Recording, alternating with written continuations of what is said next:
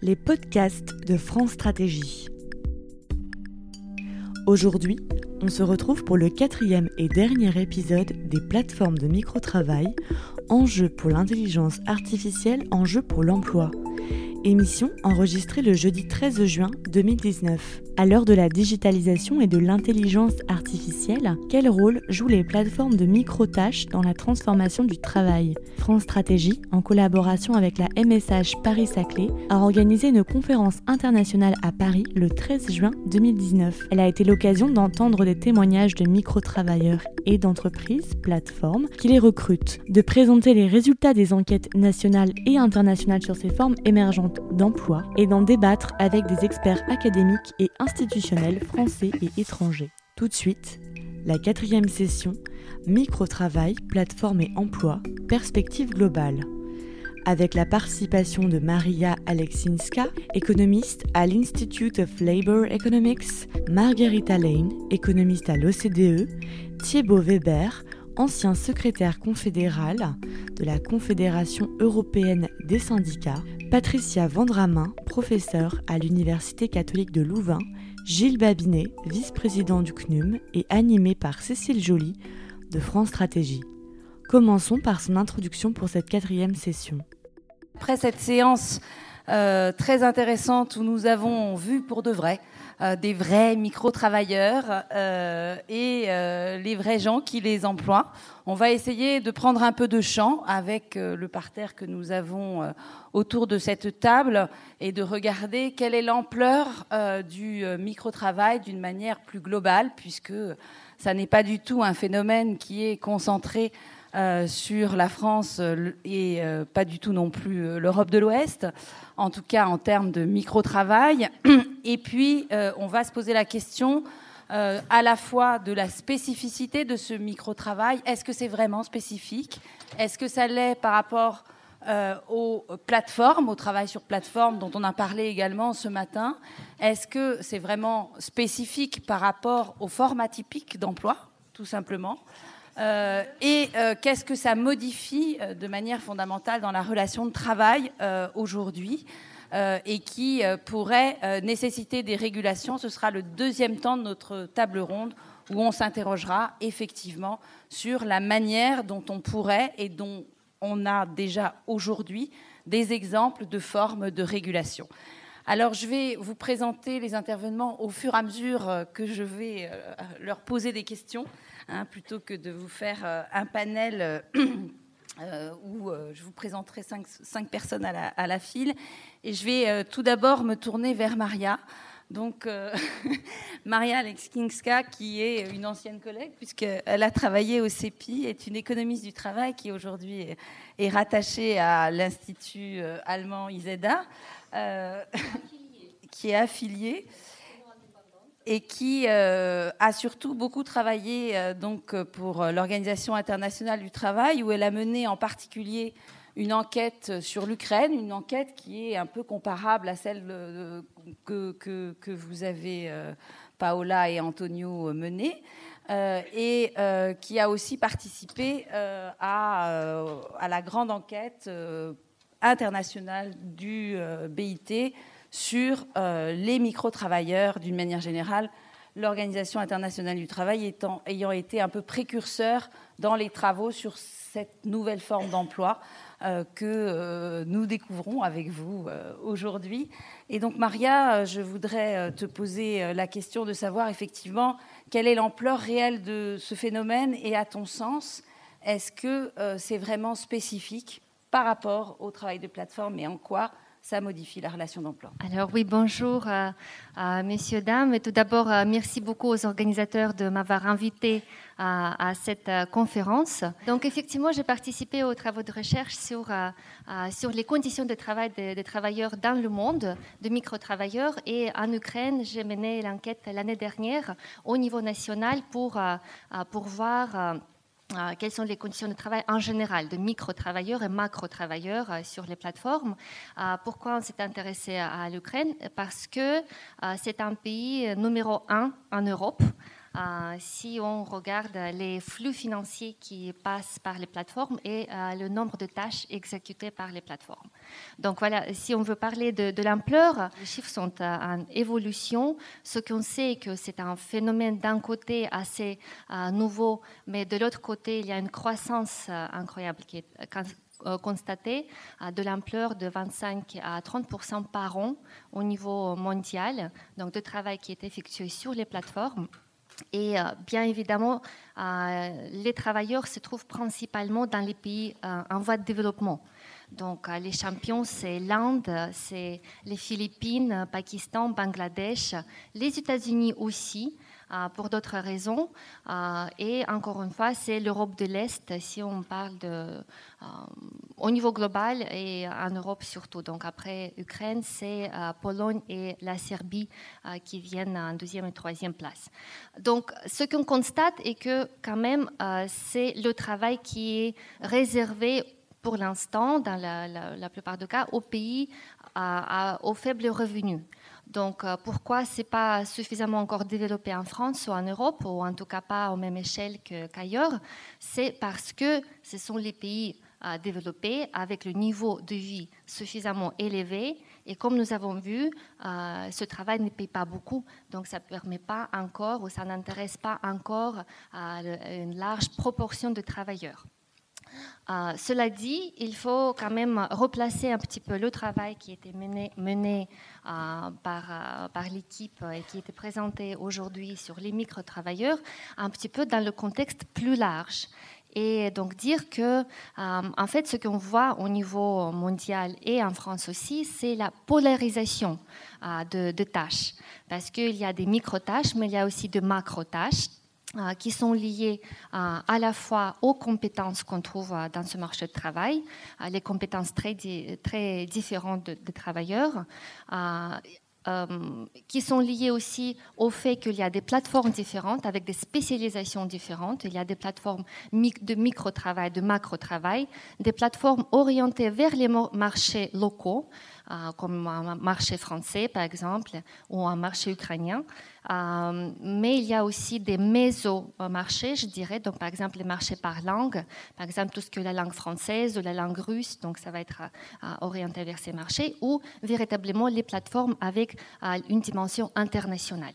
Donc voilà, les types de plateformes, les types de tâches qui sont exécutées, les compétences vont déterminer cette polarisation qu'on va observer. Et effectivement, on va trouver des travailleurs qui sont des vrais euh, freelancers, des vrais, ce qu'on appelle high fly, qui vont avoir des compétences qui vont être vraiment euh, demandées un petit peu partout dans le monde, donc qui vont euh, pouvoir, qui vont nous permettre de bien payer sa vie, d'être recherché un peu partout. Et puis, on aura des micro-travailleurs donc avec cette grande polarisation. Euh, savoir, à savoir que ce qu'on trouve aussi est que cette polarisation, elle ne concerne pas uniquement les compétences, mais aussi les groupes de population. Donc, comme c'était évoqué, il y a euh, les femmes travaillent à l'égal que les hommes sur les plateformes, euh, sauf que les femmes vont très souvent se spécialiser dans d'autres tâches que les hommes. Les femmes, assez souvent, surtout les femmes euh, avec euh, les responsabilités familiales, vont aller chercher les tâches plus faciles, plus vite, justement parce qu'on peut jongler entre certaines choses. Entre, euh, ici, je prépare le dîner, ici, je travaille sur la plateforme, ici, je couche les enfants. Donc, quelque chose qui est facile. Plutôt que les hommes vont, aller, vont se donner plus de possibilités de donner le temps, d'aller chercher les tâches plus importantes, plus spécialisées et surtout orientées vers les marchés locaux. Et du coup, on va retrouver euh, un grand écart de revenus euh, entre hommes et femmes dans les plateformes, un écart qui est encore plus important que dans l'économie réelle. Et cet, écart va être dû au fait que les femmes et les hommes se spécialisent dans les tâches et les marchés euh, différents. Pareil pour euh, tout ce que les travailleurs euh, avec euh, d'origine immigrée, d'origine ethnique, etc., etc. Donc en fait, ce qu'on retrouve, les tendances qu'on retrouve sur le marché du travail est que le marché de travail online sur Internet va mimer les, problèmes qui existent dans le monde réel. Donc ce n'est pas que les plateformes vont permettre de résoudre les problèmes existants, ils vont les reproduire et je dirais qu'ils vont même les amplifier. Et c'est là où en fait on trouve des problèmes, cette polarisation et amplification euh, des problèmes réels. Donc ça c'est la première chose euh, donc pour répondre à, la première question. Et très vite euh, la réponse à la deuxième question en quoi les plateformes modifient les relations de travail. Beaucoup a été déjà dit, mais peut-être juste en quelques points d'abord, le travail n'est plus vu comme un travail, donc on parle de tâches, on parle de mission, on parle de jeu, de l'aide, etc., mais on ne parle pas de travail. Euh, du coup, aussi l'attitude euh, vis-à-vis de cette tâche par parfois les travailleurs et les clients. Donc, ça, c'est la première chose. La deuxième chose est que les, technologies aujourd'hui euh, permettent la fractionnalisation à l'infini de tâches qu'on va faire. Donc ça, nous avons vu ce matin. Donc c'est les plateformes et les clients qui vont fractionnaliser les tâches au maximum. Mais ce que j'ai vu aussi à travers de recherches en Ukraine est que très souvent, ce sont aussi les travailleurs de plateformes qui vont s'engager et vont se prêter à, à faire la même chose. Donc, par exemple, nous avons vu qu'il y a très peu de possibilités de construire une carrière sur les plateformes, sauf si un jour vous vous dites, ben, en fait, je ne veux pas renoncer aux petites tâches que je peux prendre, je vais prendre tout ce que je peux et en fait le dispatcher moi-même, donner aux autres travailleurs qui se trouvent sur les mêmes plateformes. Et euh, par exemple, quand on demande les, Ukrainiens euh, qui travaillent sur les plateformes, est-ce que vous pensez que euh, le travail que vous faites, vous, le faites pour un client direct ou pour un intermédiaire?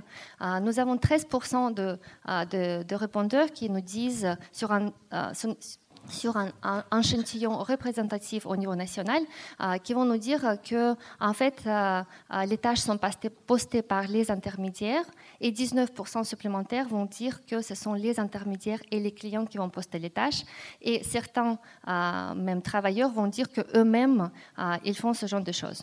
Donc on assiste aussi à une sophistication de ces plateformes. Donc, euh, si on va les plateformes, c'est juste le début.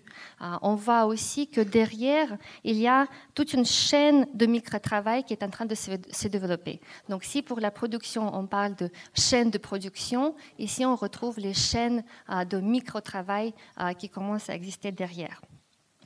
Et la toute dernière chose, c'est bien sûr sur la dépendance euh, qui existent? Est-ce que ce sont les travailleurs, des indépendants, des salariés, comment on doit euh, les traiter, etc. Donc nous avons dit pas mal de choses euh, déjà, juste pour compléter peut-être ce qui a été dit, et que bien sûr ils travaillent tous comme des indépendants, parfois enregistrés en tant qu'auto-entrepreneurs ou autres, ça dépend du pays.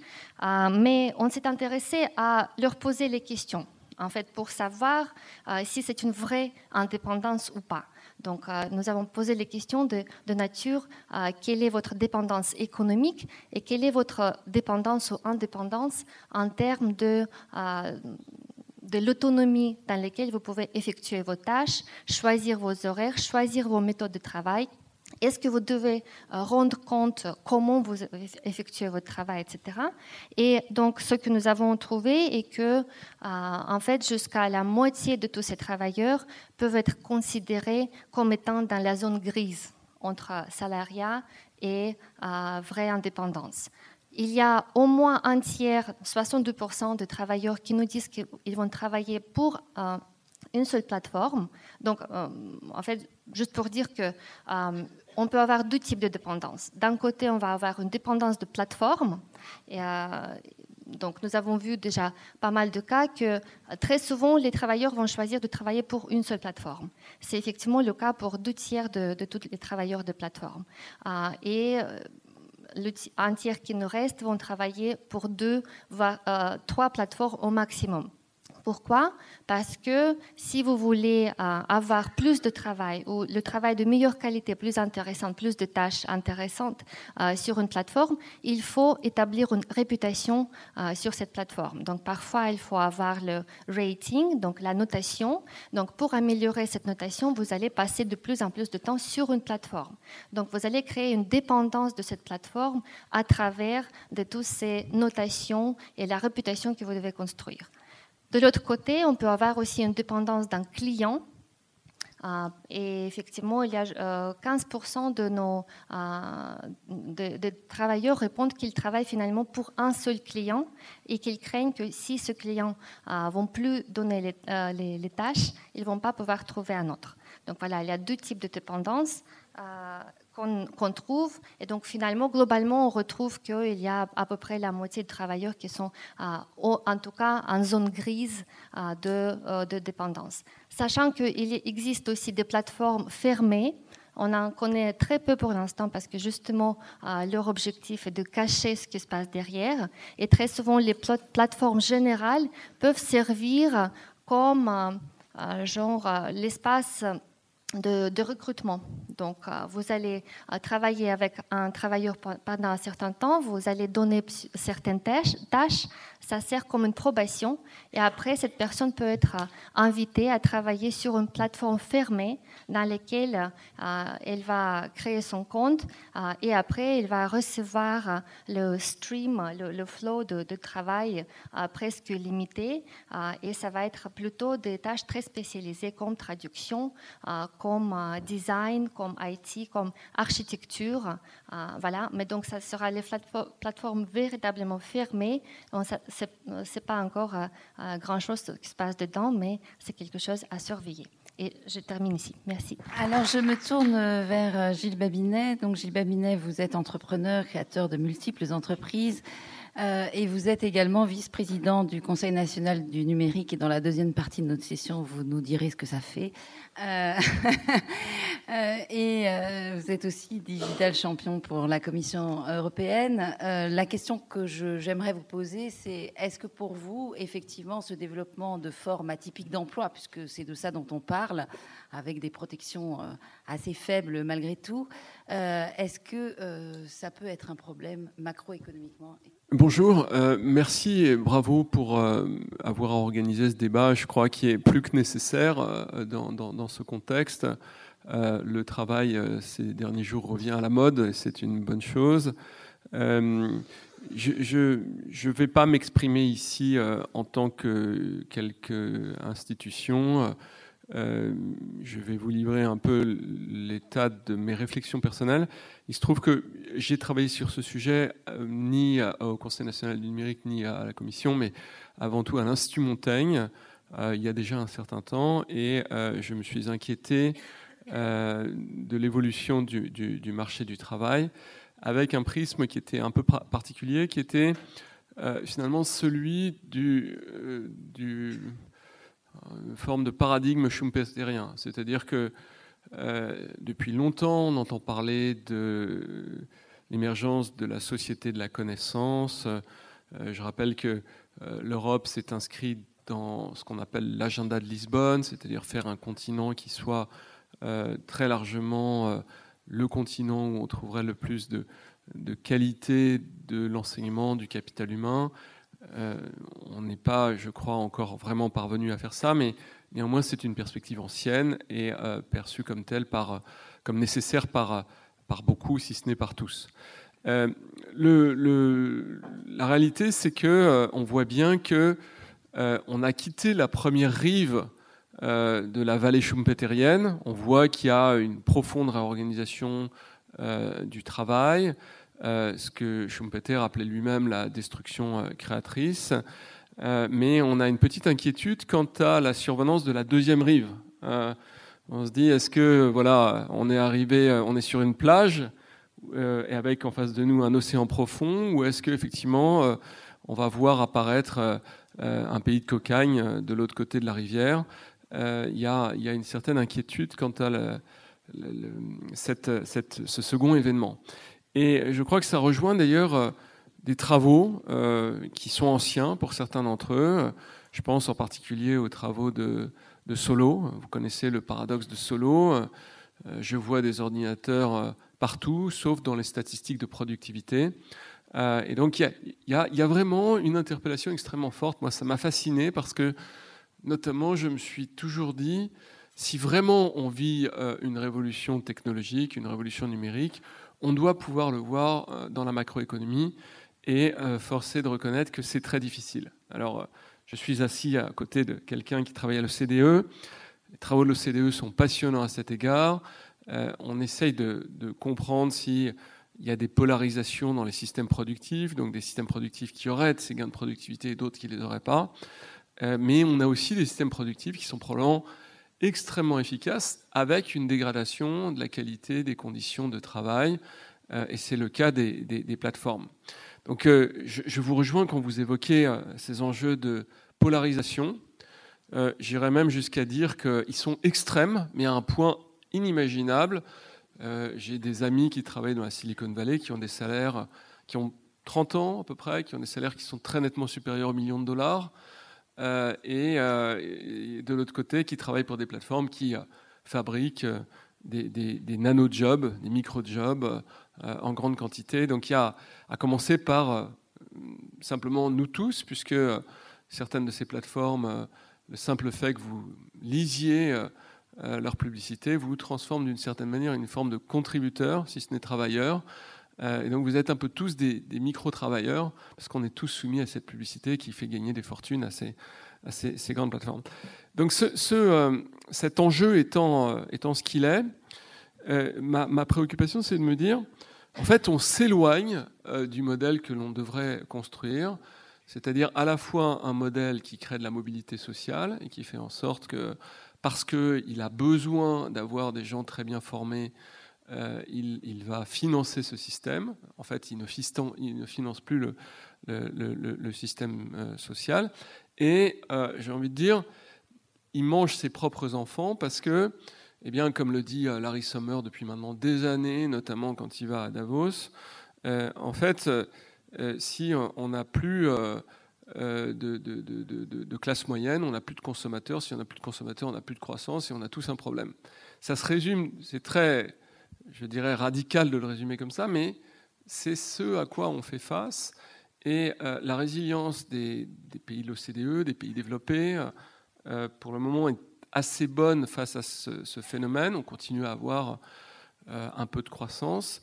Mais la, vraie question, c'est est-ce que c'est un phénomène qui a des distorsions fondamentales et qui euh, se rapproche à grande vitesse d'une falaise, ou est-ce que, en fait, euh, euh, parce qu'il y a des afflux monétaires, pour tout un tas de raisons, on n'a pas trop de, de raisons de s'inquiéter. Moi, je suis très, très inquiet. je suis très inquiet parce que je pense qu'il faut qu'on ait une lecture politique de ce phénomène et notamment une lecture moderne de cette révolution, c'est-à-dire qui intègre euh, cet enjeu euh, technologique. Et je pense qu'on n'a pas ça. C'est-à-dire qu'en gros, euh, on est victime du contexte, à certains égards une victime bien heureuse, parce qu'on voit que malgré tout, ben, on a quand même de la croissance. On a dans la plupart des pays de l'OCDE une forte baisse du chômage. et je pense que ces phénomènes sont malgré tout assez hypnotiques. ils sont hypnotiques parce que euh, par exemple, au Royaume-Uni, on a une décroissance de la productivité constatée sur plusieurs années. Et euh, les décroissances de la productivité, c'est vraiment un indicateur de dégradation de la qualité de l'emploi. Et, je pense que le Royaume-Uni, c'est plutôt un pays assez avancé, notamment parce qu'ils euh, ont une qualité de capital humain qui est assez bonne, et que quand on regarde à l'intérieur de ça, malgré tout, on voit une polarisation. Donc on a ce pays qui a une dérégulation du travail qui est forte, euh, qui a abouti à un fort transfert du travail vers le micro-travail, vers le freelance, vers ce genre de choses. Et je m'inquiète de me poser la question de savoir si ce n'est pas un peu un pays avancé euh, dans une dynamique générale, qu'on le retrouve d'ailleurs dans d'autres pays. Euh, et, je ne vois pas une construction, encore une fois, politique de la façon dont on pourrait aborder ces phénomènes de micro-travail. et je ne vois pas une réponse à la façon dont euh, je dirais l'utilisation d'un cadre commercial euh, contractuel par euh, les plateformes pour avoir des travailleurs, comment on réintroduit de la mobilité sociale, des droits sociaux, donc le, fait de pouvoir demander à ces plateformes de contribuer au système et de rester dans un modèle fordiste. Voilà. En réalité, on est en train euh, de vraiment refermer la parenthèse fordiste. Alors ça fait longtemps qu'elle est attaquée, euh, je pense, euh, par différents modèles, dont celui de la mondialisation, mais là il y a une accélération. Et donc voilà, c'est un discours qui pourrait sembler paraphraser, je ne suis pas le seul d'ailleurs visiblement ces jours-ci, mais une certaine forme de néo-marxisme digital. je l'assume d'autant plus que j'ai un passé d'entrepreneur. De, et donc, je, je suis pas, mon passé, c'est pas professeur de, sociologie à l'université de Nanterre. Euh, mais, je crois vraiment que euh, euh, on doit s'interpeller. on, doit, se poser la question. Donc maintenant, quelques mots sur la position de, du Conseil national numérique qui est effectivement, on vient de me poser un mail sur la table et je me dis quand on lit ça de loin, c'est très abscon.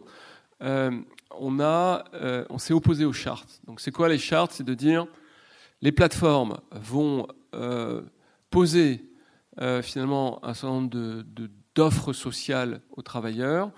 Et en fait, l'idée du législateur, c'est de se dire qu'il va y avoir une sorte de, mieux-disance entre les plateformes sur les droits sociaux. Mais comme vous venez de le dire à l'instant, il n'y a pas de concurrence entre les plateformes. C'est-à-dire que vous êtes lié à une plateforme parce que euh, c'est euh, vos compétences, parce que c'est la plateforme à laquelle euh, vous avez commencé à, avec laquelle vous avez commencé à travailler, puis que vous avez une certaine habitude de cette plateforme. Et ça n'est pas vrai qu'on peut quitter une plateforme pour aller sur une autre. Éventuellement, quand vous êtes VTC, vous allez vous abonner à plusieurs plateformes, mais il y a tout un tas de, micro-travail avec lesquels euh, vous allez avoir une connexion avec une seule plateforme et vous n'allez pas la quitter parce qu'il y a des meilleurs droits sociaux sur une autre plateforme. Donc c'est pipeau. Je ne peux pas le dire autrement. Euh, c'est, je suis désolé pour les traducteurs qui sont au fond de la cabine, mais ils se débrouilleront. Euh, donc, cette idée de dire qu'on peut faire des chartes et que ces chartes vont rentrer en concurrence les unes par rapport aux autres, c'est juste du flanc. Et euh, je pense qu'il faut introduire une vraie négociation, une négociation entre les travailleurs et les plateformes. Et euh, ce qui nous a été opposé, ce qui a été opposé aux législateurs, c'est que finalement, il y avait en face soit une absence de concertation qui permettait de faire émerger un dialogue social, soit des dingues, c'est-à-dire des gens qui avaient des revendications tellement aberrantes qu'on ne pouvait pas les écouter, donc il ne fallait pas les laisser, leur permettre de prendre la parole. Je, pense qu'à la fin du 19e siècle, quand les vrais mouvements sociaux ont commencé à, héberger, euh, c'est exactement ce qu'on a dû opposer. Euh, euh, finalement aux législateurs, est-ce que les, capitalistes de l'époque t'ont opposé à ça C'est inacceptable. Voilà, donc je ne peux pas le dire autrement. Le débat tel qu'il s'est reposé, je vous rappelle qu'il y a une négociation actuellement en France sur le, cadre de, cette loi. D'ailleurs, on y reviendra après. Mais, je pense que c'est mal engagé. Et, je pense que c'est dommage, et pour le dire de façon très marquée, je pense que c'est un dommage que un gouvernement qui s'inscrit euh, dans une vision marquée par euh, la volonté d'être un acteur du digital rate euh, finalement cette opportunité d'avoir un acte social fort sur le plan justement des plateformes. Merci. Donc, je vais passer la, parole, non pas à une sociologue de Dentaire, mais de Louvain-la-Neuve. et donc, euh, partir donc non pas de ce, grand paysage macroéconomique, mais plutôt euh, de revenir à la relation de travail et au travail lui-même. Est-ce que euh, le micro-travail, c'est même effectivement un travail, c'est une identité professionnelle? Et qu'est-ce que ça pose comme question qu'il faudrait réguler? Mais la question de la régulation, si vous voulez bien, on la posera ensuite.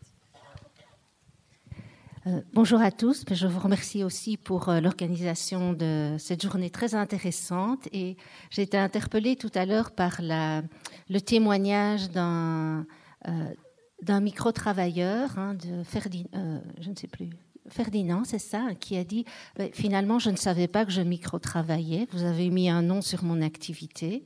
Et je trouve ça assez assez peut-être symptomatique d'une réflexion euh, euh, sur la nature de ce, dont, on parle. Hein. Donc on parle effectivement, euh, on n'a pas beaucoup parlé d'emploi aujourd'hui, on a parlé beaucoup de travail, hein, mais on pourrait discuter aussi quelles sont les frontières entre le travail, l'activité, l'emploi, hein, donc de quoi, de quoi parle-t-on exactement, et les frontières du micro-travail.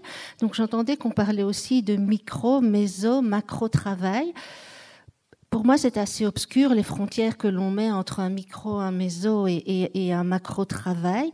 Est-ce que c'est la complexité de la tâche, hein, quand on ne peut plus vraiment décomposer une tâche en une unité euh, euh, plus simple? C'est le principe de travail à la chaîne. Hein. On a cité la, finalement, c'est la chaîne virtuelle aussi, hein, sans l'enchaînement des flux peut-être, mais c'est un fractionnement, des tâches, mais euh, euh, virtuel.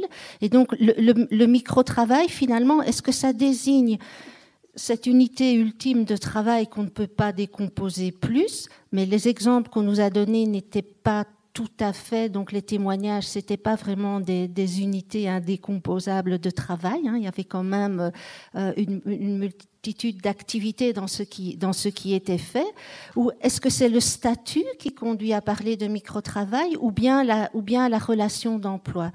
Je trouvais que euh, par rapport à ces problématiques-là, c'est important de prendre aussi un peu de distance et de ne pas faire de cette forme de travail un îlot sur le marché du travail, hein, de prendre de la distance et finalement de le replacer dans les réflexions que l'on a, on ne parlera pas de la régulation maintenant, mais même en termes de régulation, autour des formes de travail atypiques, et on est outillé, hein. on s'est outillé au fil du temps pour euh, gérer les formes de travail atypiques. Hein. Si on pense il y a 20 ans, euh, l'expansion des agences de travail euh, intérimaires hein, qui ont été régulées au fil du temps, pour lesquelles il y a eu des conventions, des droits qui se sont construits et qui ont encadré cette forme de travail, mais qui étaient aussi exotiques il y a 25 ans que peut-être le micro-travail aujourd'hui, hormis qu'il y a un outil technologique différents. Et si on fait aussi euh, ces, reculs historiques, ou bien c'est euh, le travail à la tâche, le travail à domicile, euh, qui a des similitudes aussi avec le micro-travail, hein, la distance, l'éloignement du travail, on retrouve aussi des choses que, que, l'on a au fil du temps régulées. Donc, moi, je plaiderais aussi par rapport à ça, par rapport à une certaine distance, et voilà, je fais pas de la sociologie dans un, fauteuil à bascule, hein, comme on dit en anglais, quelqu'un qui regarde toute son histoire. Mais euh, mon, parcours a été depuis euh, une trentaine d'années, de, travailler mon parcours de chercheuse sur les questions de changement technologique et travail, et donc d'étudier depuis une trentaine d'années toutes les transformations technologiques qui sont venues envahir le monde du travail et les formes de travail euh, nouvelles qui ont été créées au départ de ces technologies Ma première publication dans les années 80, c'était sur les enjeux sociaux du télétravail. Et donc, euh, je ne veux pas dire qu'il n'y a rien qui change aujourd'hui, mais il faut voir quel est réellement le, côté disruptif de cette forme de travail par rapport euh, aux formes de travail atypiques qui existent, qui sont en expansion, il est vrai, même si les formes d'emploi standard restent largement dominantes en Europe. Et là, on a une grande diversité aussi géographique par rapport au micro-travail. Et c'est important donc de ne pas, de ne pas traiter la problématique du micro-travail de manière globale, parce que ce qu'il représente en Inde ou en Afrique c'est pas du tout, euh, c'est pas le contexte de l'Europe, c'est pas la même chose, et donc on est dans des contextes différents et ça a une signification différente, ça concerne des populations différentes et on ne peut pas le gérer, euh, même s'il y a des enjeux de régulation compte tenu de la nature des plateformes qui vont transcender les États, mais par rapport au contexte dans lequel le travail est régulé, le travail il est, il est quand même euh, ancré localement, euh, il y, y, a des réalités fort, euh, fort différentes. Et ça a amené, par rapport au témoignage que j'ai entendu tout à l'heure, hein, qui était extrêmement intéressant, euh, à se questionner sur euh, euh, qu'est-ce que ça signifie le travail? Et on l'a entendu dans les témoignages qui ont, qui ont été faits. Et qu'est-ce qu'apporte dans, dans, dans la, sociologie classique hein, On va nous dire que le travail, ça signifie trois choses, hein, trois choses, trois attentes fortes. À la fois ce qu'on appelle la dimension instrumentale, c'est la sécurité et le revenu. Hein, c'est des éléments importants. C'est à la fois les relations sociales et c'est la capacité de développer ses connaissances, d'apprendre, de s'épanouir, de se construire une identité à travers son travail aussi. J'ajouterais à ça aussi pour dire que ce n'est pas quelque chose qui appartient au passé. Si on prend des données d'enquête récentes, par exemple, je suis allée revoir avant de venir ici donc les, euh, les données de, l'enquête euh, ISSP 2015. Hein, c'est un programme de recherche internationale en sciences humaines semaine, qui questionne dans une quarantaine de pays, donc des échantillons représentatifs d'individus. Et il y a tous les cinq ans à peu près un module spécial sur le travail. Et on leur demandait qu'est-ce qui est important dans un travail? Mais les choses, elles changent pas vraiment. Ce qui est important dans un travail, c'est l'intérêt pour le travail que l'on fait, donc son contenu, sa richesse, ça doit être un travail intéressant. Et là, j'ai pris par exemple les, chiffres de la France ou de l'Allemagne, on est avec 98%, 97%, j'ai pris la Belgique aussi, c'est 97% au 100 de personnes qui disent dans un travail, ce qui est important, c'est l'intérêt, le contenu du travail. La sécurité, deuxième élément, obtient des pourcentages aussi importants. Et j'entendais tout à l'heure dans les témoignages, mais ce qu'on ne trouve pas dans le micro-travail, hein, que citaient les témoignages, donc c'est la prévisibilité du volume de travail et des revenus, donc de savoir avec quoi on va vivre, en particulier quand on travaille que pour une seule plateforme ou que c'est l'activité exclusive que l'on a. Les droits quand ça se termine. Hein, Ferdinand disait, bon ben voilà, avec peut-être un peu la naïveté d'un étudiant qui a trouvé cette forme de travail, de dire, bah, finalement ça se termine abruptement et euh, voilà, moi je croyais dans mes schémas que quand on euh, que quand on travaillait, on avait des droits. Les tests cachés qui fait qu'on est éjecté, donc cette sécurité, on ne l'a pas dans cette forme de travail. Euh, la notion de euh, aussi d'avoir d'avoir des contacts. Hein. Amélie a, signalé que c'était le point un des points euh, négatifs de euh, de son expérience, même si pour d'autres aspects elle nous elle nous donnait plutôt le, le, le, témoignage d'une expérience positive. Et donc un travail, quelque chose que l'on qualifie d'un travail, un micro-travail, ben c'est des micro-satisfactions alors aussi par rapport à tous ces paramètres. Donc un, un, un travail, ça doit répondre à, à, à, ces différentes choses. Et c'est pas seulement une dimension instrumentale où on va faire une tâche dont on ne sait même pas. On disait ce matin dans les exemples, on ne sait pas finalement si euh, l'intelligence artificielle qu'on entraîne, elle va servir dans le secteur militaire, le secteur de la santé ou le contre-espionnage. On ne sait pas ce qu'on fait donc le sens de ce que l'on fait, donc ces différents, euh, ces différents aspects, et dans, dans, quelle mesure donc toutes ces dimensions importantes dans un travail et qui restent centrales, même si l'offre de manière de travailler, euh, euh, l'offre de manière de travailler prend des formes différentes et des relations contractuelles différentes, fondamentalement, la majorité des individus attendent toujours finalement ce que peut apporter une relation d'emploi qui donne la sécurité, que ce soit avec un, un, un statut d'indépendant ou un statut de salarié. L'idée n'est pas de plaider pour un statut de salarié euh, euh, généralisé, mais qui apporte la sécurité, qui apporte euh, un intérêt à ce que l'on fait, une certaine richesse, hein, une certaine richesse dans le travail, de l'apprentissage et des contacts humains et des contacts avec d'autres, même s'ils peuvent être en partie, en partie médiés par, des technologies. Bah, voilà, une dernière petite chose, donc de dire aussi, et je trouvais dans les exemples aussi dans l'étude Deep Lab que vous avez faite, donc vous mettez dans les profils les très actifs, les réguliers, les occasionnels. On voit bien que le choix pour ce type de travail, c'est un choix par défaut, hein, où beaucoup de personnes disaient, donc c'est pour combler un manque d'emploi en attendant de repasser à un autre travail, dont les exemples que vous avez cités, ou bien c'était un besoin d'argent supplémentaire euh, à certains moments de, de, de, la carrière. Et donc je vais dire une dernière petite chose, et puis je termine là-dessus. Nous fait en 2018 une enquête en Belgique auprès des jeunes de 18 à 30 ans hein, sur la problématique du travail, sur 6200 euh, jeunes, un échantillon représentatif de la population belge dans son ensemble, hein, les, trois, les trois régions euh, euh, linguistiques. Et donc, on leur a demandé, il y avait quelques questions sur le travail sur, pour des plateformes, et en particulier donc le travail virtuel pour des plateformes. Et pour une population donc de, moins de 30 ans, hein, de 18 à 30 ans, ça représentait 1,8% euh, des, des, jeunes, donc de 18 à 30 ans, qui effectuent de temps en temps, euh, occasionnellement ou régul enfin de temps en temps, assez souvent ou régulièrement, euh, ce type de travail. Donc on est encore dans des dans des chiffres très faibles. Et alors leur évaluation de ce type de travail, ce qu'ils mettaient le plus en avant et qui a été cité par les témoignages aussi, c'était euh, euh, la liberté et l'autonomie, une manière de travailler qui donne de la liberté et de l'autonomie. Euh, par contre, pas très en avant la capacité de développer des compétences ou son réseau professionnel. Ou c'était congruent avec les témoignages que nous avons eu tout à l'heure. Merci beaucoup, Patricia.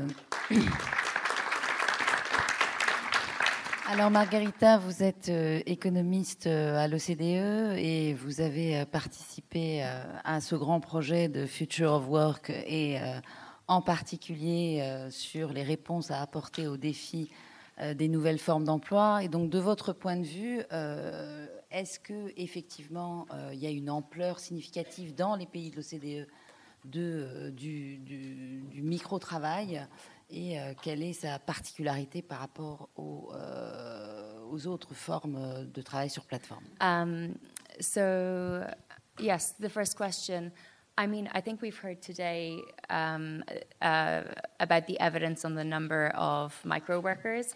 And I have to say, um, we at the OECD don't have any better figures than have been presented than, than, than today.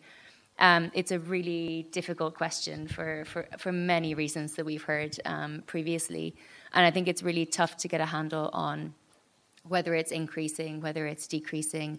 Um, I know, uh, for example, well, one of the earlier um, speakers, uh, Vili, uh, his project actually kind of tracks that or has tracked that over the last two years um, on English speaking platforms. And so you see this um, massive um, jump, I think, between 2016 and 2017, and then a leveling off in 2018. But really, um, maybe this is just people becoming aware of platforms, platforms setting up, or these new um, business models expanding. Um, and I think the message that has come across uh, from every speaker today is I mean, we're talking about quite a low uh, number of workers. Um, even when we talk about platform work, and then micro workers is, is a small segment of that. But from, for as has been discussed uh, already today, that doesn't mean that there aren't very interesting aspects to that. And also, I mean, even if we discuss about this work being in some ways um, similar to leisure or things that people do in their spare time, potentially to complement their main activity, I think most people would say, well, th- these people are still entitled to fair working conditions, um, and so and so uh, I think it certainly is a topic that deserves attention. And I really enjoyed the last session um, where we got to hear um, people's experiences. Uh, so I'm really glad that this uh, that we have this uh, event today to focus on this topic.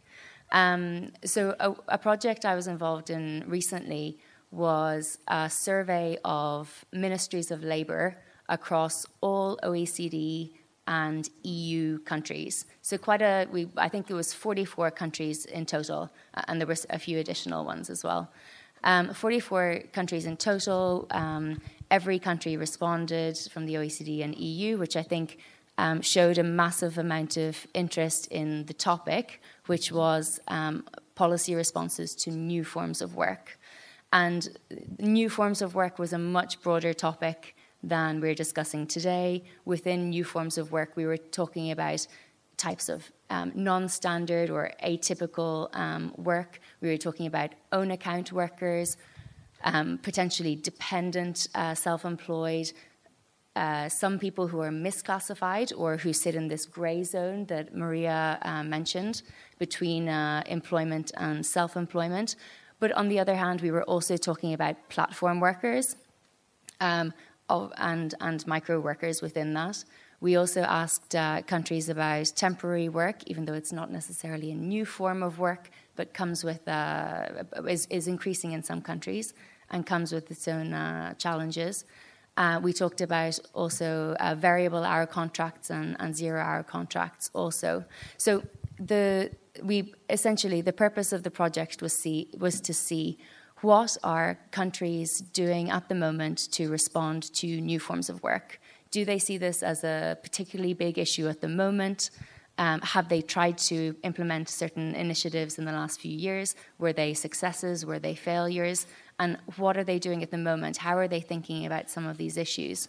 One interesting thing that uh, came out of the survey was that in the very first uh, question of the survey, we wanted to leave it a little bit open to countries about what they saw as being new forms of work. So we actually just asked what countries are gathering um, attention in the policy or media sphere in your specific country. And I think that provided an, an interesting um, kind of snapshot of the discussions that are happening in, in different countries. And I suppose one of the nice things about the uh, about the OECD or about other international organizations is that it can give you kind of a bird's eye view of of uh, what what different countries are thinking at any one time. So the results of this, I would say, was I would say uh, um, more than half of countries talked about this kind of um, grey area and this real challenge about um, classifying. Um, I mean, workers that are probably defined as self-employed, but there are real questions about whether they are actually properly classified. Um, more than half of countries said that, that uh, mentioned that specifically in response to this question. Um, uh, and about half of countries also mentioned platform work as being a type of work that was gathering uh, media attention. Now, obviously, micro micro work is a subset of that, and what is interesting, I mean, the the term the term micro micro work wasn't used by any of the countries in response to the survey. Um, although they could have been referring to micro work when they talked about platform work, and two countries, uh, Austria and Canada, referred to uh, crowd work was the terminology they used, which could could uh, I would say, I mean, um, would in some cases uh, in, include micro work.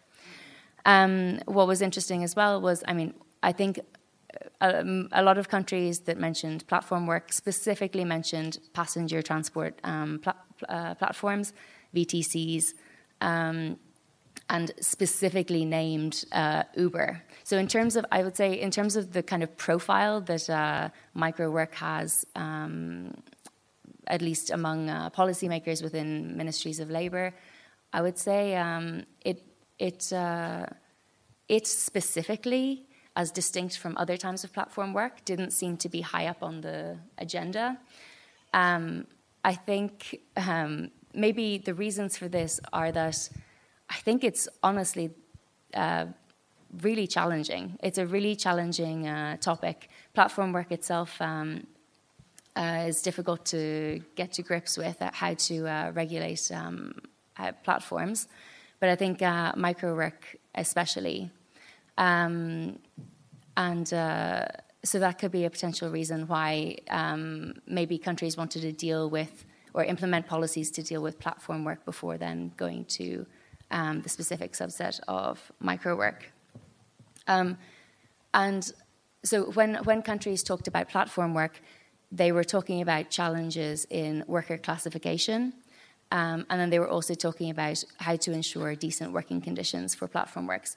I think both of those aspects, I mean, also apply to micro work. There's not much of a distinction there. So then, what are the interesting aspects of micro work specifically? Well, I would say number one, there's the really extremely global nature of the work, and, and that's really one factor that poses major problems or major challenges in terms of uh, thinking about regulation. Major, major challenges. Um, another aspect is this kind of um, this question about you know to what extent does it work or how is it being used and how is it maybe different from uh, from other types of uh, work that people are economically dependent on.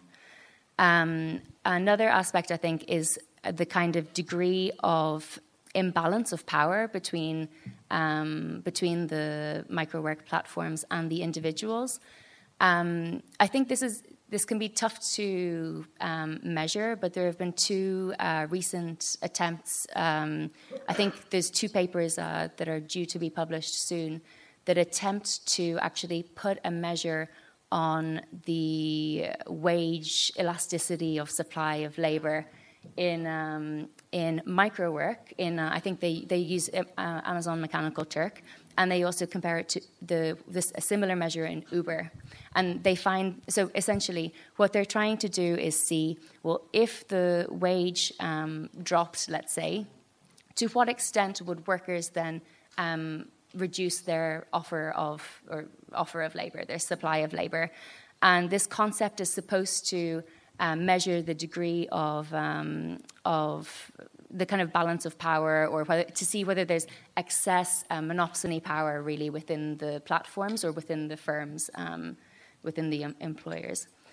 Um, and so the, I mean, I won't get into the details, but it really shows. I mean, there was a value of um, 0.1 for a for uh, Amazon Mechanical Turk versus a value of one to two for Uber.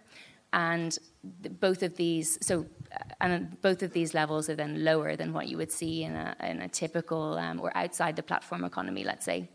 So I think we do, from those studies, it's early attempts, but we, we do see um, that the, the platforms really do have power. And I think even the last panel, uh, for example, there were elements of um, elements of control. For example, well, I mean, even even when you sign up to these platforms, you um, are asked to accept a lot of um, conditions, and it's kind of a binary thing. You, there's no negotiation. You don't email them and ask um, to alter the terms. You can either work for them or you don't. Um, and so I think there's um, there's it's this this lack of um, ability to negotiate or ability to bargain. And it's also potentially the kind of marketplace environment that you're presented with when you're one of these workers. Um, if you're deciding whether to take on a task or not, it's very difficult to uh, assess uh, maybe how challenging it will be, and, and that kind of reduces your, your ability to make good decisions and decide whether or not to take on the task. Thank you so much, Margarita.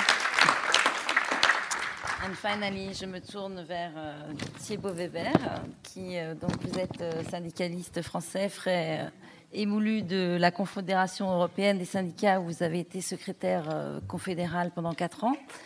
et où vous avez travaillé donc sur la question des plateformes, du digital et de plein d'autres choses. Et donc, de votre point de vue, quel est, on a entendu le point de vue de l'OCDE, on a entendu le point de vue euh, euh, de Maria, on a entendu le point de vue de Patricia et euh, de Gilles Babinet. Quelle est la spécificité, selon vous, du micro-travail par rapport à ce que et au niveau européen, puisque vous l'avez expérimenté au niveau européen et au niveau Effectivement, j'ai travaillé sur ces questions-là lors de mon mandat syndical au niveau européen. Je suis un jeune retraité syndical depuis mai 2019. J'ai remis tous mes mandats après 12 euh, ans d'engagement syndicaux divers et variés. Euh, mais on a eu l'occasion, notamment avec, avec and Workers, de, pas mal travailler sur ce sujet. Alors, en tout cas, la spécificité des plateformes et de ce travail-là, c'est sans doute pas d'être une plateforme. Euh, et je vais rejoindre un peu ce qu'ont dit d'autres interlocuteurs, c'est-à-dire qu'il faut un peu prendre du recul et aussi regarder un peu le passé et voir l'expérience qu'on a euh, de problématiques qui ont déjà été posées à un moment dans l'histoire, euh, similaires, et qu'on a réussi finalement à réguler pour se rendre compte que euh, on peut aussi réguler les plateformes. Parce qu'il y a une petite musique qui, qu'on entend régulièrement, qui est que c'est trop compliqué, c'est trop complexe, une plateforme ne ressemble pas à une autre, et puis c'est surtout totalement nouveau. Donc, essaie de me réguler si tu peux, tu n'y arriveras jamais. Euh, et je pense qu'il faut revenir de, cette petite musique qui convainc encore beaucoup de monde et euh, se rendre compte que finalement, euh, si, il y a des enjeux peut-être pas totalement simples, mais qui doivent nous permettre de réguler. Pourquoi leur spécificité, c'est sans doute pas d'être des plateformes. Si on regarde dans l'histoire, j'ai entendu quelqu'un du public dire ah, ça ressemble à des bourses du travail. Euh, à Paris, la place de grève, euh, parce que la grève à l'époque, c'était pas une exclusivité syndicale, c'était surtout le fait d'être au chômage. La place de grève, c'était la place sur laquelle se rencontraient ceux qui avaient du travail à offrir et ceux qui demandaient du travail. Euh, ça existe toujours, mais à l'époque, la plateforme, c'était la place de grève à Paris. Donc il y avait une plateforme physique, c'était la place de grève. Euh, donc c'est pas là encore un phénomène totalement nouveau. D'autres phénomènes d'intermédiation euh, pas forcément simplement lié au travail. Euh, depuis la nuit des temps, on pense aux marchés, par exemple. Les marchés dans les villes, euh, ils ont été rapidement régulés. Ils devenaient l'apanage des, rois, des, rois, de donner la liberté à une ville de, tenir un marché. Donc là, il y avait un enjeu d'intermédiation entre des consommateurs d'une part et des producteurs. Les supermarchés, un bel exemple de phénomènes nouveaux qui sont apparus après la guerre et qui ont été régulés non seulement sur la, la surface qu'ils prennent dans les villes, mais aussi les négociations je dis bien le mot négociations qu'ils ont engendré entre un moment des distributeurs et de l'autre côté des producteurs. Et puis enfin, et ça a été cité, euh, les agences de travail temporaire, les agences d'intérim, qui sont, qui sont apparues comme un phénomène nouveau. Il y avait sans doute à l'époque des gens qui, disaient, qui ont dû dire que c'était totalement nouveau et que ça devait être impossible à réguler. Et finalement, ça a été fait, notamment au niveau européen, notamment avec les partenaires sociaux au niveau européen, puisqu'il y a une directive aujourd'hui qui encadre euh, le, le travail euh, temporaire. Donc finalement, on a réussi à réguler des trucs irrégulables et totalement nouveaux et, difformes. Donc pourquoi on n'arriverait pas à le faire avec le travail plateforme? Euh, C'est un peu la question euh, qui, est posée. La vraie spécificité, c'est effectivement le fait qu'elles sont numériques. Euh, et qu'elles qu'elles ont une dimension transnationale, européenne et, mondiale pour beaucoup. Et la spécificité du numérique, c'est que c'est qu'effectivement, ça crée une forme d'isolement. C'est que pour beaucoup, c'est du travail isolé à la maison, dans un espace de coworking. Voilà encore, peut-être que ça pose des espaces de convivialité ou de, contact entre travailleurs, mais pour beaucoup, c'est du travail à domicile. Ce qui est la nouveauté. Place de grève à Paris, il y avait sans doute des, euh, des échanges qui se faisaient. Il y avait une certaine forme de conscience collective autour du travail qui devait, euh, qui devait être présente.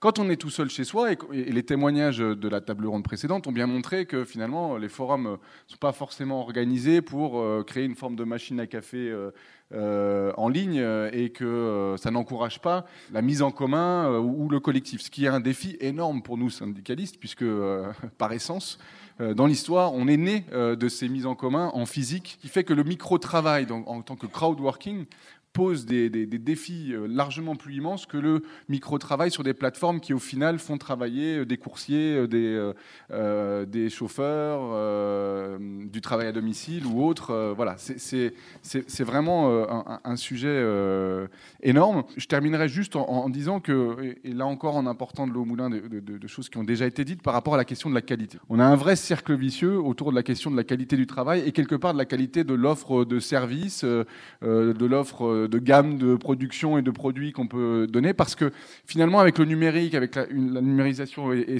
l'intelligence artificielle, ça va pas toujours être le cas, mais on a déjà des témoignages d'acteurs qui sont prêts à digitaliser ou à automatiser le plus possible euh, pour des questions de coût, euh, mais peut-être même au détriment de la qualité de ce qui est produit au final. Et ça, c'est un vrai enjeu. Ça rejoint un peu ce que vous disiez auparavant, parce que je pense que le deal social qu'on avait dans nos sociétés jusqu'ici, qui a fait qu'à un moment on est parti des journaliers et qu'on a créé finalement des contrats de travail, et puis qu'on a finalement créé des conventions collectives et qu'on a créé de la protection sociale, c'est-à-dire qu'à un moment ou à un autre, l'Europe se plaçait en termes de gamme et dans la chaîne de valeur sur un certain haut niveau de services et de production accompagné d'une certaine forme de sécurité dans l'emploi, parce que ces fidélisations-là permettaient d'augmenter la productivité, permettaient d'augmenter la qualité du travail, d'augmenter la formation, donc la, qualité de la main-d'œuvre également. Et je crois qu'on a, on est effectivement, on a le risque de casser ce cercle vicieux-là.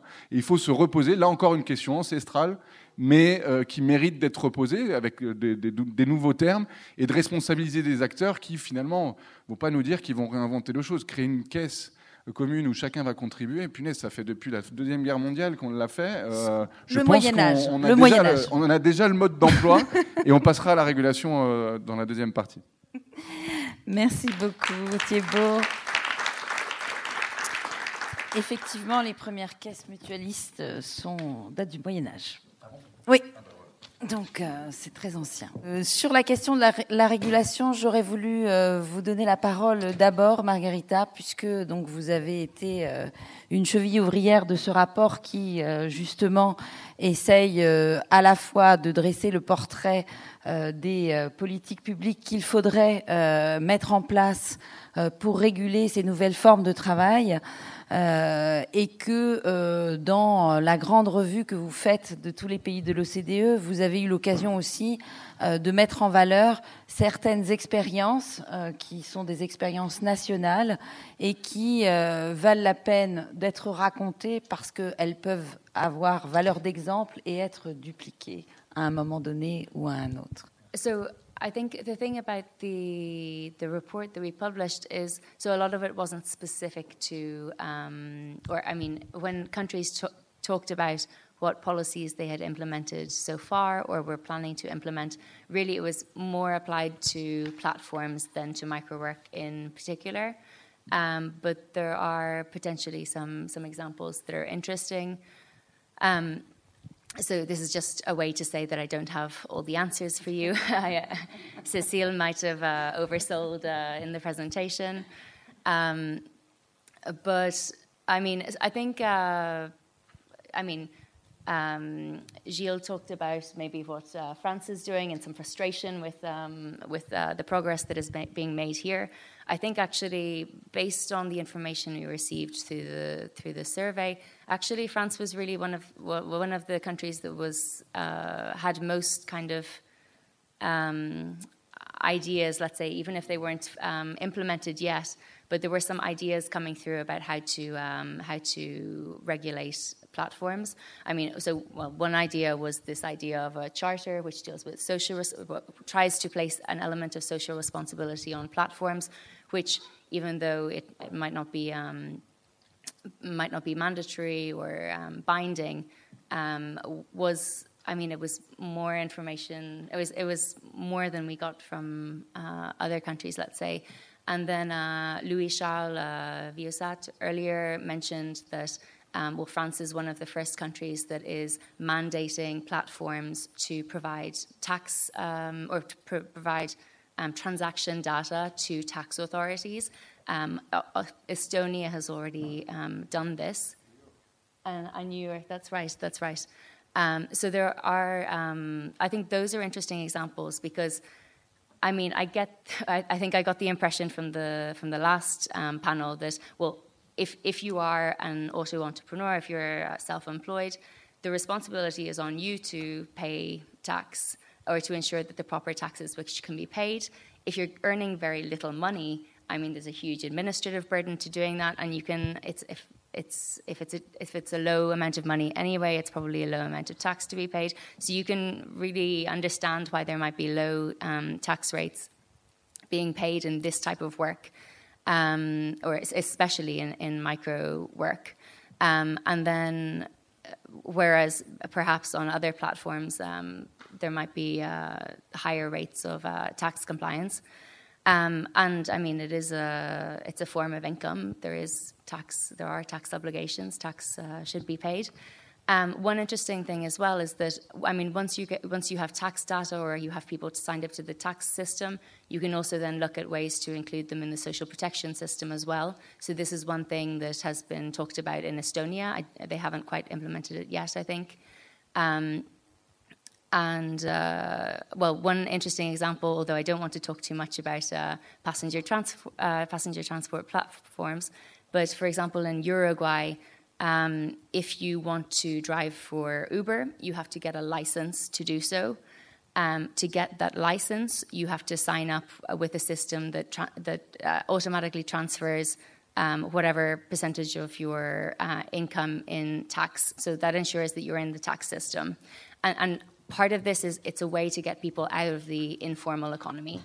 Um, but what they do at the same time is they also transfer a, a part of that, um, a, a, a, portion of that money also goes to social contributions. So you're also covering people, um, so helping to get them out of the informal economy. Um, so really i mean i think those are some of the examples we we found in the in the survey which was only focusing on public policy responses. So, what are governments doing? But I think we've really seen some interesting examples of um, what uh, organizations of micro workers are doing, or even what, I mean, uh, there's. Um, you, you, could, ex- for example, the Fair Crowdwork um, website um, provides reviews for different um, micro working sites. So you could expect that, I mean, this kind of initiative could well, hopefully um, encourages platforms to compete on the quality of uh, terms of service that they offer their workers. Um, uh, in addition to the in addition to the price, so this is I think a very useful um, tool for the workers. Um, and then there's obviously voluntary initiatives by the platforms themselves. It's it's I think it's really a big challenge about of what to do um, because of the global nature um, of these platforms. Um, the G20 has recently made a commitment to um, improving the or ensuring decent work in the platform economy, and that's something that the OECD is um, is assisting with or will contribute to. Um, one potential idea might be that you know um, the OECD already, for example, sets out guidelines um, for multinational enterprises in how to conduct business responsibly in their supply chains. And I mean, supply chains also have uh, huge elements of complexity. Um, it's very difficult to monitor. Um, and I think some of the elements of complexity and, and ability to monitor are probably similar to the challenges that you would have in this area. So why not come up with a set of guidelines for, for companies that are using um, um, micro platforms to outsource uh, tiny tasks? Why not also ask them to, uh, to, to sign up, uh, to pledge, um, or to set guidelines for how to uh, ensure that the workers are, are working under fair working conditions? I think that might also be a, a step forward. But I'm really interested to hear um, what the other contributors have to suggest as well. Thank you. Euh, ben, on va demander aux syndicalistes hein, qu'est-ce qu'ils proposent euh, pour euh, résoudre euh, et réguler la question du travail décent Rien. sur plateforme. Rien nous oral, on n'a rien à proposer. Il faut pas pas qu'on reste au milieu du guet. Il faut passer la première sur la question des plateformes. Je m'explique. Euh, en gros, on est dans, un débat où soit c'est tellement complexe qu'on fait rien, ou soit, oh là là, si on veut euh, légiférer, il faudrait euh, avoir les législations, les réglementations qui sont parfaites et qui vont vraiment correspondre à la complexité de ce système. En fait, il faut passer la première. C'est l'histoire de réguler. Quoi. On n'a jamais la- tout de suite la régulation parfaite. Par contre, euh, à- question posée, on pose une réponse et, on avance avec toutes les solutions possibles. Ça peut être euh, de la régulation, ça peut être aussi de la négociation collective, du dialogue social si c'est possible, et je- j'en suis convaincu. Et en tout cas, euh, peut-être en, termes de propositions, trois niveaux d'intervention qui sont, possibles et sur lesquels, avec beaucoup de volonté aussi politique et pas seulement des acteurs, il faut avancer. Au niveau global, puisque c'est un phénomène global, il y a une bonne vieille organisation qui fête en ce moment même ses 100 ans, ça s'appelle l'OIT, et qui pourrait être le creuset de nouvelles réflexions. Pourquoi pas une convention de l'OIT sur la question de, du micro-travail, avec, imaginons, soyons fous, mais euh, on, en est, on en est loin, l'OIT qui soit même une instance de régulation mondiale euh, du micro-travail et qui pose un certain nombre de règles sur la qualité du travail, sur la rémunération à la tâche, sur euh, un certain nombre de choses que l'OIT pourrait faire. Et ce serait d'ailleurs une belle manière, un beau clin d'œil pour cette vieille maison qui a 100 ans, que beaucoup enterreraient volontiers, de dire non, non, euh, on est, encore bien vivant et, on, est, euh, finalement, avec son niveau mondial, plus que jamais euh, utile dans, la, régulation de la mondialisation. Le deuxième niveau, c'est l'Europe.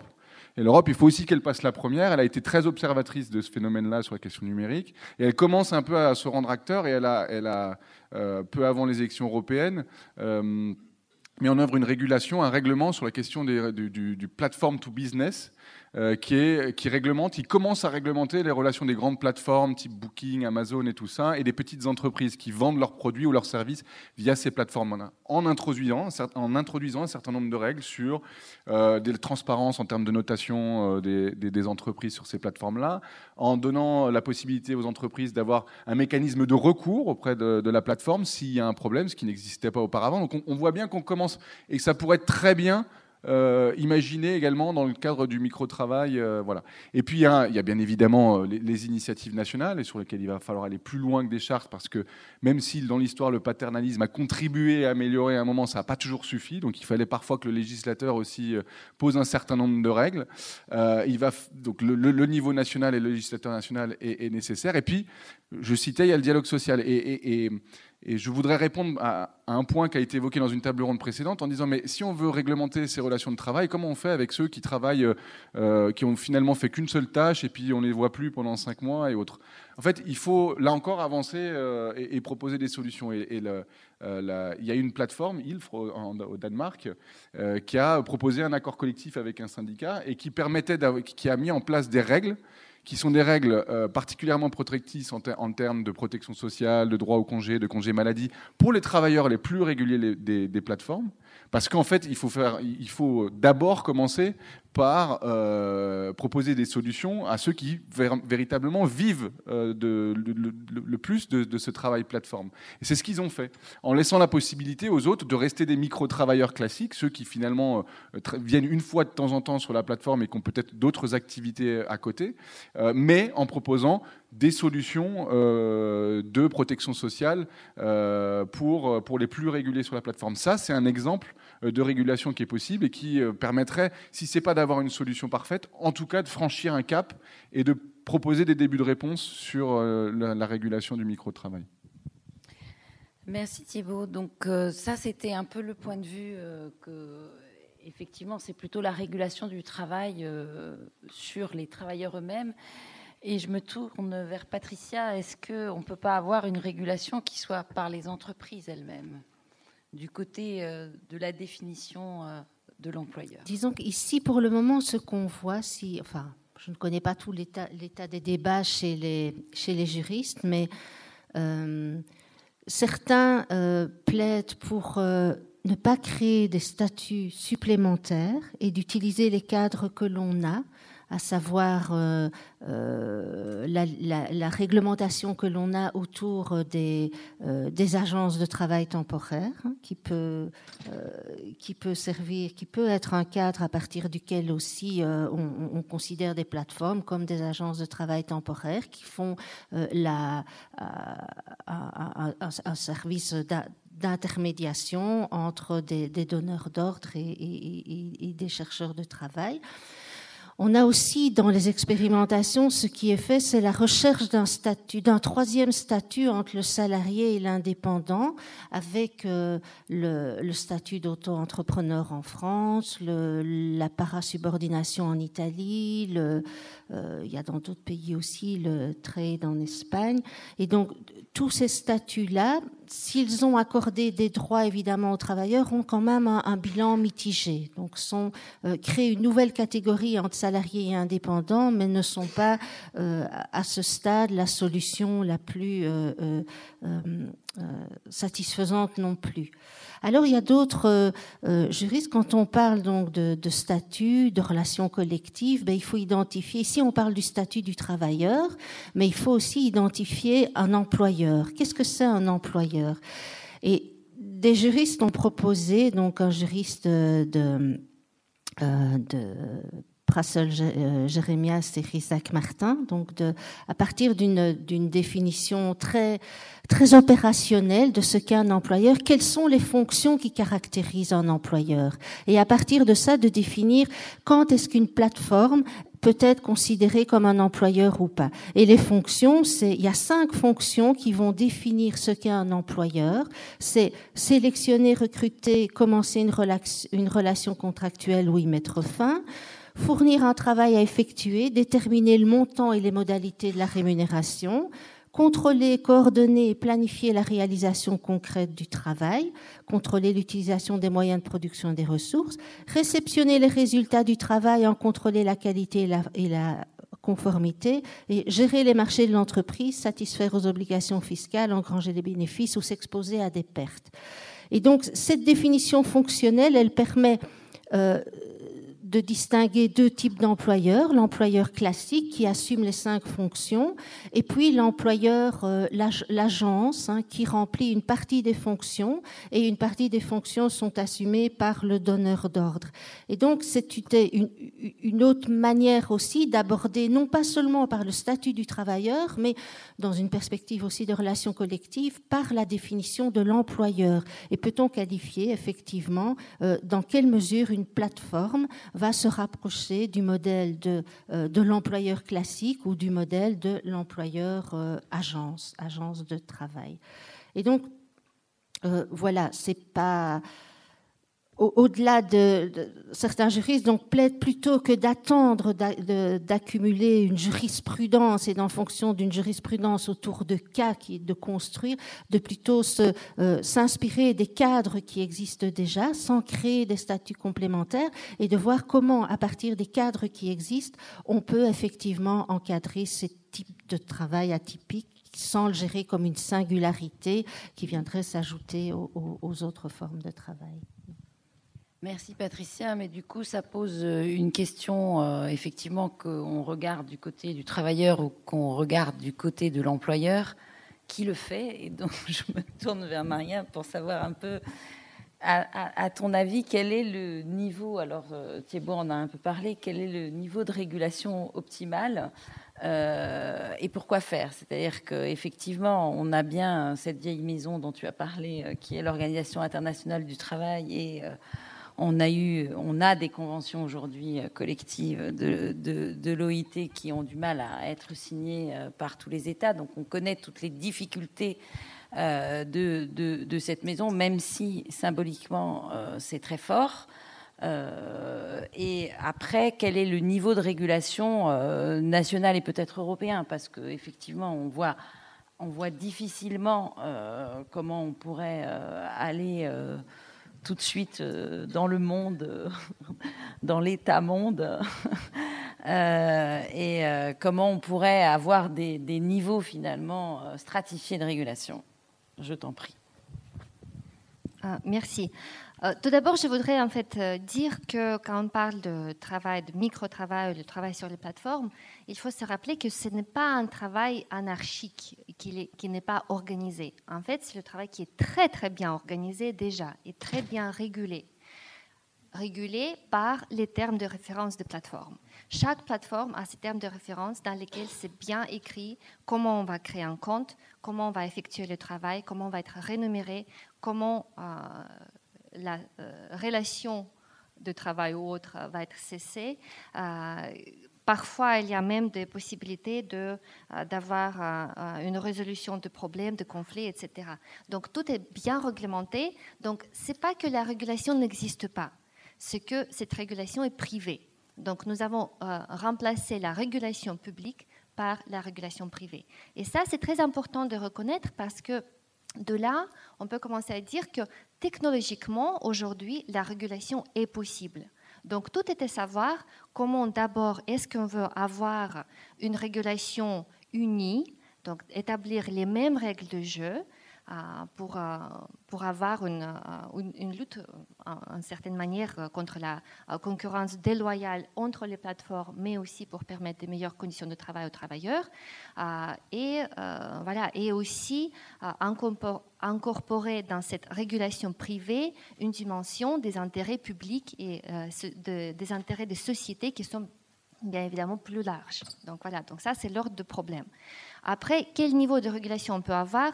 Bien sûr que dans l'idéal, on aimerait bien avoir la régulation au niveau international parce que nous avons des clients euh, dans, un pays, les travailleurs dans l'autre, euh, les plateformes dans un tiers pays avec les intermédiaires, etc.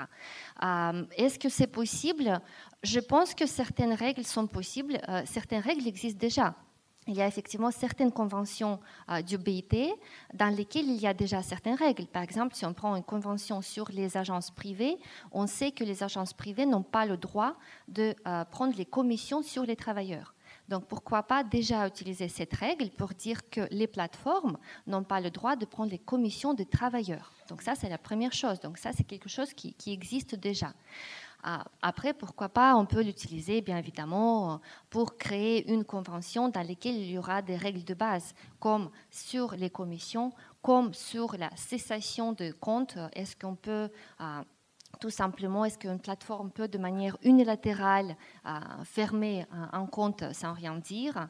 Est-ce que on peut aussi réfléchir de quelle manière on va établir le paiement, la rémunération? euh, pourquoi pas de dire que on va comparer, euh, disons, les salaires minimums qui existent dans le pays de client et le pays de travailleurs et exiger que c'est le euh, salaire minimum le plus élevé qui est payé. Donc, si c'est le, salaire minimum le plus élevé pour les clients, pourquoi pas le travailleur ne recevrait pas cette rémunération Donc, on peut réfléchir à cela. Cela exige bien évidemment la réflexion internationale.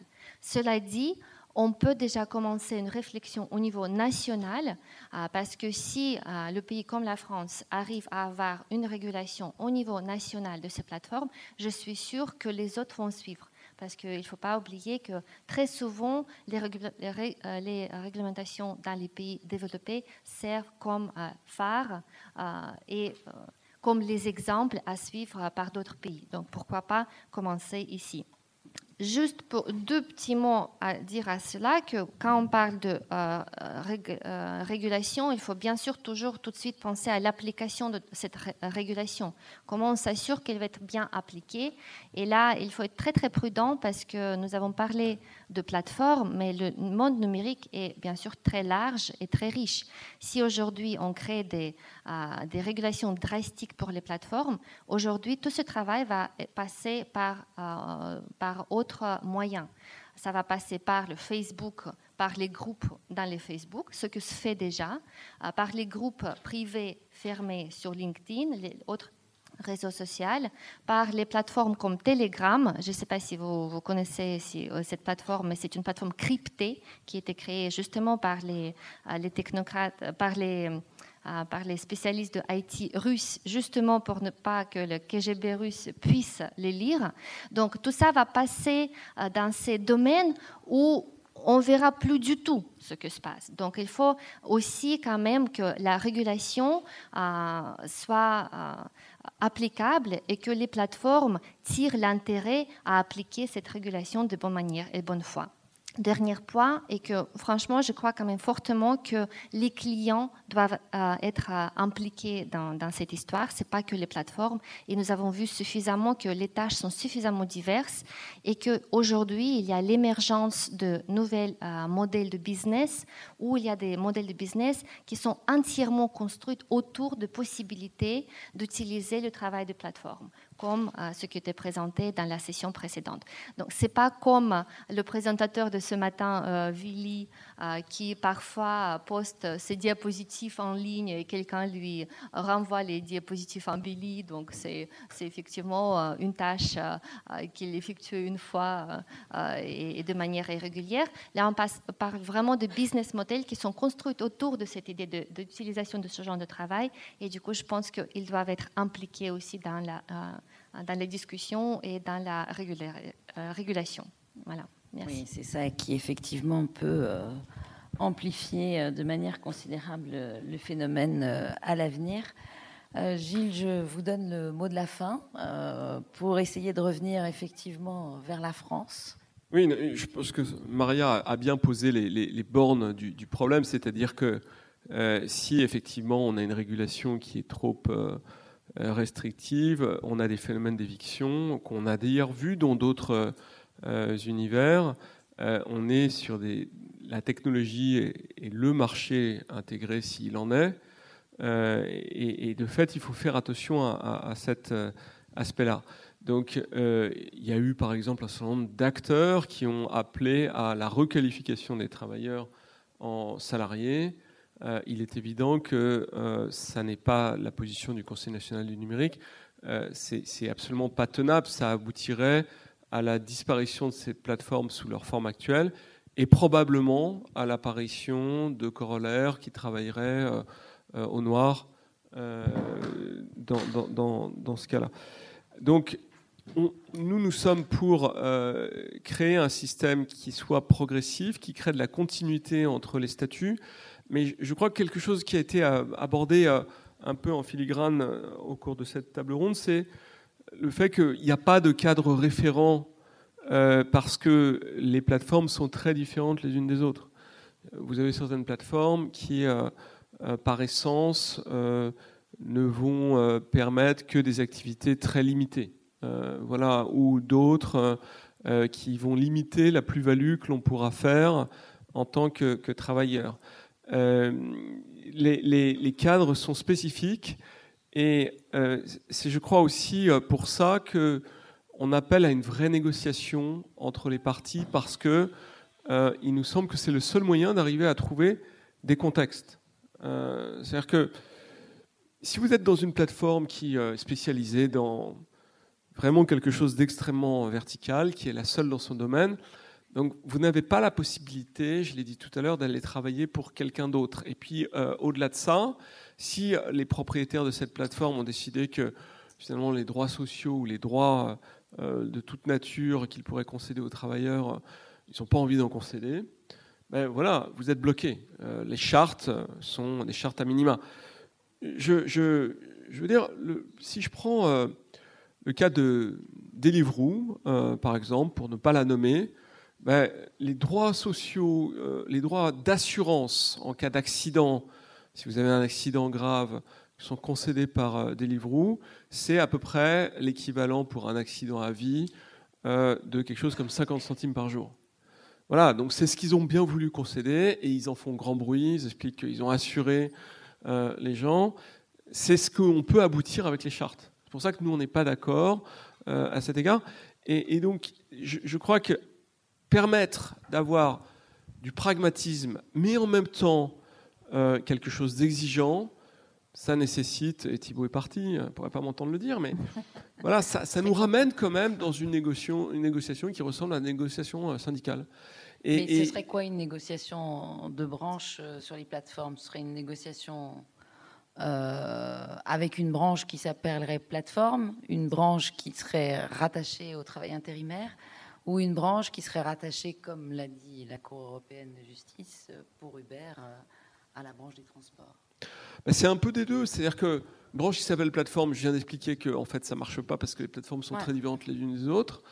Euh, je pense que il y a des spécificités effectivement par typologie de métier. Donc les gens qui transportent d'autres gens c'est quand même un cadre assez spécifique. En plus, on a un référent qui est le monde des taxis, euh, qui même si euh, je pense qu'il était plus concurrentiel avant qu'arrivent les VTC, euh, ils ont quand même une certaine expérience de ça. Donc oui, il faudra introduire un peu de monde traditionnel. Encore une fois, c'est quelqu'un qui vient du digital qui le dit.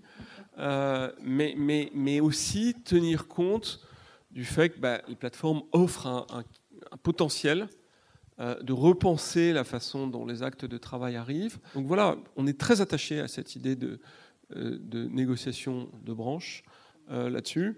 Et, je pense qu'on a raté une occasion dans le cadre de, cette loi et qu'on y reviendra d'une façon ou d'une autre. Merci beaucoup. Je voulais vous remercier tous. Je vais me permettre de conclure maintenant cette table ronde et euh, vous remercier d'y avoir assisté et euh, de vous renouveler euh, nos voeux pour que vous assistiez à nos prochains événements. un petit coup de pub pour France Stratégie, ça fait jamais de mal. Merci à tous d'avoir écouté ce podcast de France Stratégie. Nous vous donnons rendez-vous très bientôt. Retrouvez tous les podcasts de France Stratégie sur www.stratégie.gouv.fr.